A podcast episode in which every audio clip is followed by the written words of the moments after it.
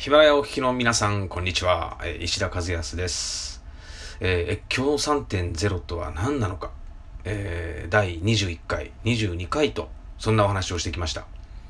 えー第21回の方で、越境1.0、2.0、3.0と、この20年、30年で、まあ進化してきた、その越境の背景、越境の手法、まあそういったお話をしましたね。で、その越境3.0の中で、スマートフォンと SNS で、まあ、海外のいろんな人たちとつながることができるようになった。これが結構簡単につながることができて、日常的にやり取りができるようになって、で、まあそんな中で、アフリカのナイジェリアというところがどんなことが起きていて、で、どんなことが困っていて、どんなチャンスがあるのかみたいな話を、セミナーやった時にその小学校5年生の子がいても立ってもいられなくなったっていうお話を、まあ、前回第22回でお話しましたね。越境3.0というのは、まずツールを手に入れたことです。スマートフォンと SNS、そして Google 翻訳アプリとか、まあ、いろんなそのアプリがこの一つのスマートフォンっていうものに中に詰まっているから、これ1台あれば行動できちゃうんですよね。で、じゃああとは行動できるための、行動していくためのこのトリガー。何がきっかけで行動していくかってなると、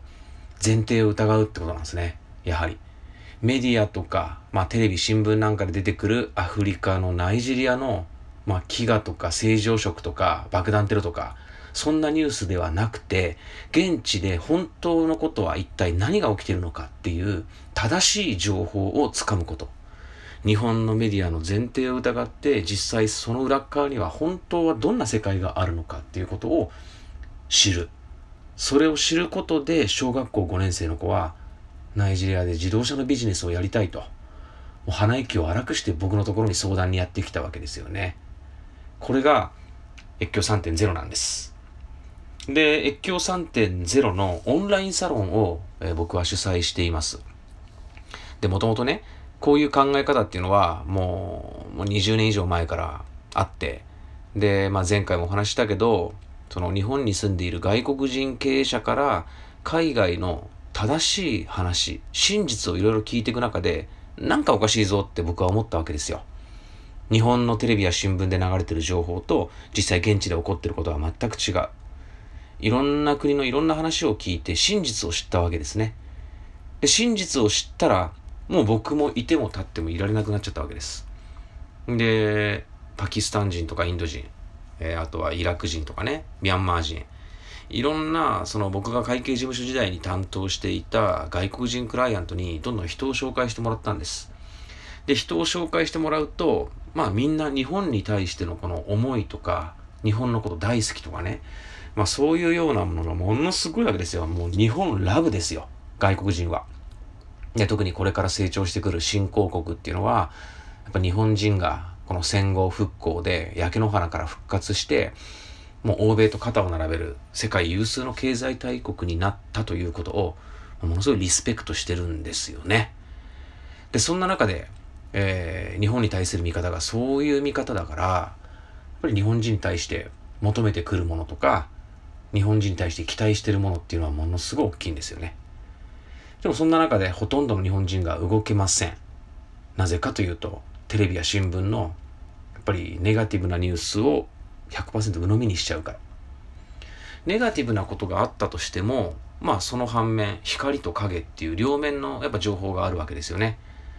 で、まあ例えばナイジェリア、日本で流れるニュースはどんなのかっつったらもう大体エボラ出血熱、エボラ熱でしたっけ？ああいう伝染病とか政治汚職とか爆弾テロのニュース。まあ大体ナイジェリアのニュースっつったらまあそんなニュースなんですよ。でも実際現地でじゃあそれとは反対の光の部分何が起きてるのかっつったら、まあ、ネクストイレブンの一角でものすごい人口が多くて経済成長していてでもう欧米とか中東インドの企業なんかはもうゴリゴリナイジェリアに進出していて人口が多くて経済成長してるものだから、まあ、ありとあらゆるものが足りないんですよねナイジェリアという国は。で、そのナイジェリアで、まあ、自動車が、まあ、どんだけ面白いのか、自動車の部品とか修理工場が、まあ、どんだけのチャンスがあるか、みたいな話を、ま、前回したわけですけど、まあ、そういった状況の中で、じゃあ動こうと。動こうとなった時に、やっぱり僕のところにいろんな情報は来るんだけど、僕一人では動けない。で、飯塚裕二という、まあものすごい弟分のように可愛がっている相棒がいるんですけどね。彼が、えー、今から1年ちょっと前、1年半ぐらい前かな。僕に言ってきたんです。カズさん、カズさん。カズさんはいろいろ情報を持ってるし、海外の政府や企業からも、まあ、いろんな案件とか、まあ、いろんな相談を受けるじゃないですか。それをカズさんが一人で抱えちゃって動ききれないんであれば、それをみんなでプロジェクトとして動かしていくコミュニティを作りましょうよと。カズさんはネタを投下してください。いろんな世界の情報をどんどんどんどん投下してください。そこでメンバー全員でアイデアを出し合って、相談事を大きなプロジェクトとして関われるメンバーで動かしていきましょう。そんなことから始まったんですよね。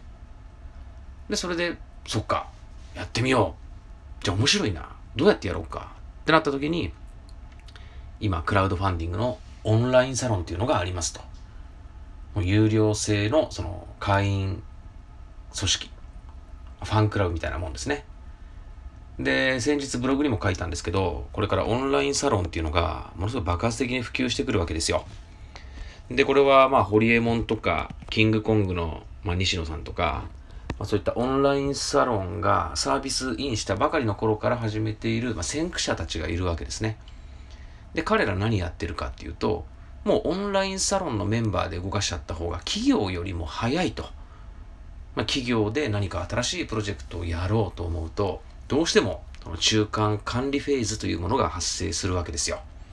まあ、例えば新入社員が、えー、どこどこの企業からこんな提案を受けました。これは面白い。やりましょうってなった時に、課長のハンコが必要。部長のハンコが必要。役員のハンコが必要。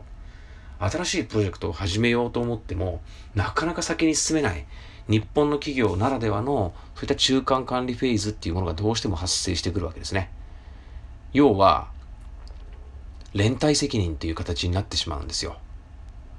でもこれ、オンラインサロンだとどうかというと、もう仕事も業種も立ち位置もみんなバラバラのメンバーが、まあ僕ら越境3.0は36人集まってるわけですね。で、その36人のメンバーっていうのは、みんなもう仕事も立ち位置もバラバラ。得意分野もバラバラ。で、結局、会社の倫理決済みたいなものを必要としないんですよね。で、そういったその個人個人、個々の集団で、でみんなそれぞれの特徴を持った人間たちが集まっている場がオンラインサロン。ただオンラインサロンの目指すところはみんな共通のコンセンサスがあるんですよ。世界に向けてプロジェクトを起こしたい。世界のいろんな国々の政府や企業とつながっていろんな情報を共有していきたい。で、その情報の中から、正しい情報の中から、じゃあこういうプロジェクトをやったらモンゴル政府は喜んでくれるんじゃないか。中国の内陸都市の課題解決になるんじゃないか。ナイジェリアの企業や政府たちが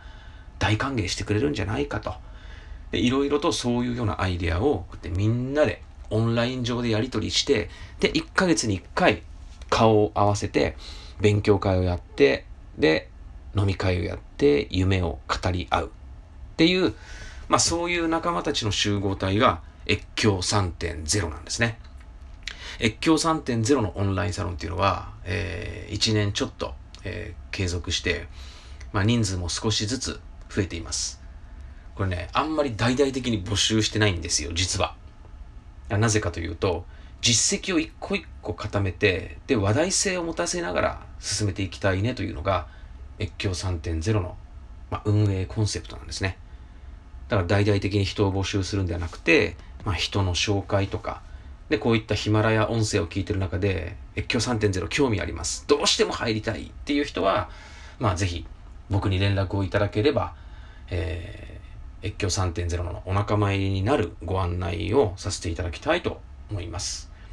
この事務局やっている飯塚裕二というのがね、また熱い男なんですよ。でも、ものすっごい熱い思いで、えー、一緒に越境3.0のオンラインサロンを盛り上げていこうと。とにかくもう世界いろんなところと繋がっていこう。いろんなプロジェクトを起こしていこうというのが僕ら越境3.0の、えー、コンセプトです、えー、関心のある方はぜひお仲間に入っていただきたいと思います。今日はこの辺でさよなら。